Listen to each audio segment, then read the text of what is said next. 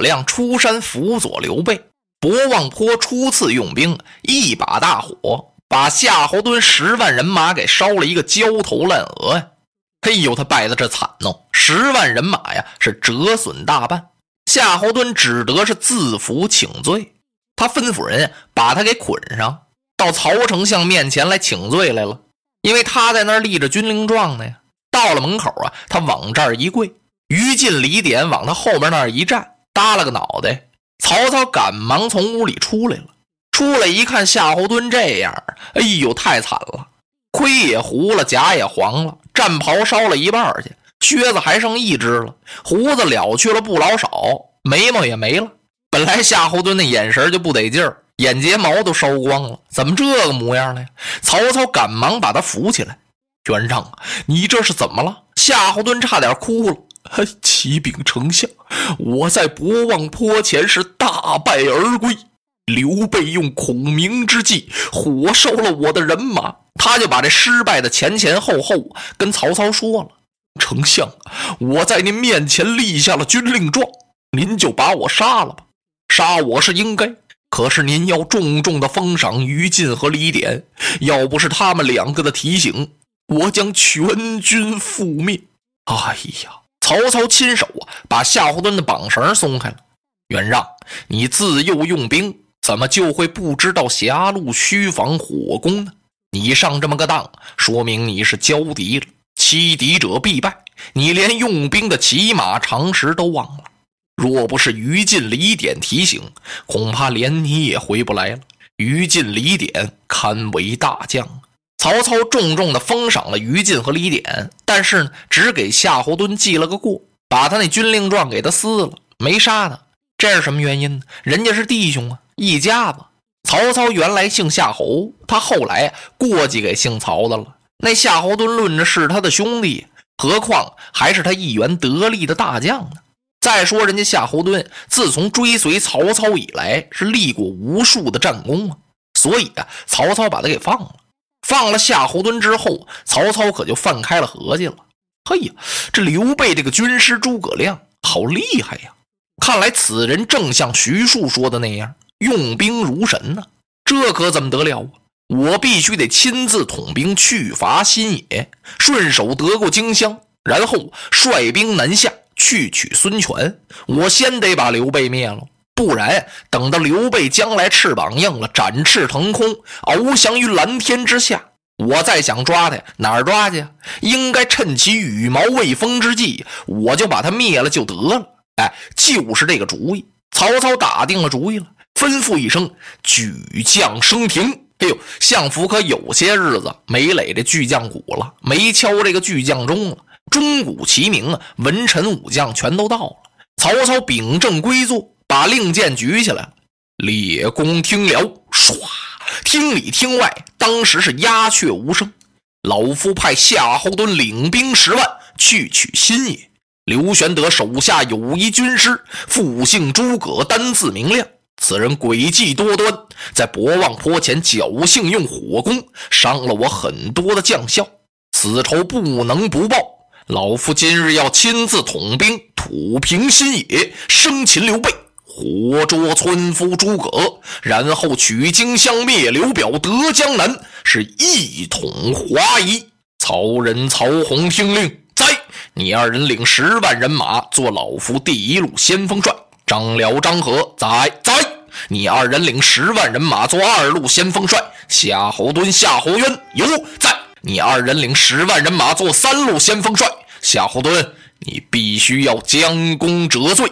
遵令，他派于禁、李典为四路先锋帅，让大将许褚率三千铁甲军做先锋，留下荀彧守许都，自己呀是一路辖五路，亲率人马兵伐新野，则即日起兵。选定这起兵的日子是建安十三年秋七月末丙午日，由许都出师。一道道将令传下去了，众将士按令而行。正在这时呢，有人高叫一声。且慢，丞相，今日不宜发兵啊！哎呦，这一句话呀，把众文武都给说愣住了。有谁这么大胆子呀？丞相传令，他敢出来拦阻？众人举目这么一看，这个人已经由班列中走出来了。见此人身高在七尺开外，是面如冠玉，眉清目秀，三绺胡须，头戴重尼冠，身穿锦袍，腰横玉带，大红中衣，粉底朝靴。众人一看，不是旁人，正是孔融孔文举。哦，怪不得呢，刨去他呀，没有人有这么大胆子。丞相要发兵，他敢出来拦住。曹丞相一看孔融啊，他把眉头一皱，心里头啊老大的不痛快。文举，老夫举兵，你因何拦阻啊？孔融拱了拱手，哈，丞相，荆州刘表，新野刘备，他们都是汉室宗亲，又不曾侵犯许都之境界，没有做过违反朝廷之事。如今那孙权虎踞江东六郡，更有大江之险，根本取不得呀。今日丞相若兴此无义之师，损兵折将，大失天下所望啊！我看还是不发兵为上。哎，曹操啪把这虎胆一拍，文举此言差矣。那刘备数次侮辱老夫，已是我心腹大患。刘表早有反叛不臣之心，孙权逆命与老夫争衡，我今日怎能不兴兵征讨？哪个敢出言再见，必斩！散帐。说完了，咵，令旗往桌子上一摔，曹操转过围屏走了。众文武看了孔融一眼，心说：“你看这大没趣找的，哎，今儿个也就是你孔融先生。换别人，轻则一百皮鞭打得皮开肉绽，重则是人头砍下，悬挂高杆，把你那脑袋呀就系了那大道旗了。还在这说什么呀？这个人呐，太狂妄了。这些文武，一边议论着就都走了。”孔融走出相府，仰天长叹：“哎呀，无端行无义之兵，焉有不败之理？”孔融说这两句话呀，他自己没注意，是脱口而出。可是他忘了，屋内说话，房外有人听；路上说话，的草内有人听。孔融这句话随便这么一说，可叫路边一家童给听见了。这是谁家的家童啊？御史大夫西律的。这御史大夫这权力可不小。俗话说呀，叫做查弊御史啊，专查弊病啊。不管文武官员谁有毛病，他都可以上本，也都可以弹劾。这位西律大夫感情是曹丞相的心腹，当然了，这么重要的官职，曹丞相一定交给一个信得过的人了。这位西律大夫和孔融啊，俩人不和，可是见面呢，还都挺客气。也就是说呀，面和心不和，言和语不顺嘛。这西律总觉得孔融啊看不起他，有时候这孔融太随便了，说话呀他也不论个场合，也确实当着人呢挖苦过这位西律大夫，所以这西律很恨他。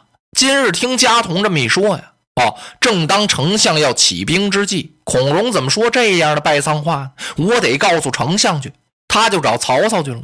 一进门啊，丞相啊，我有一句话，可不知当讲不当讲。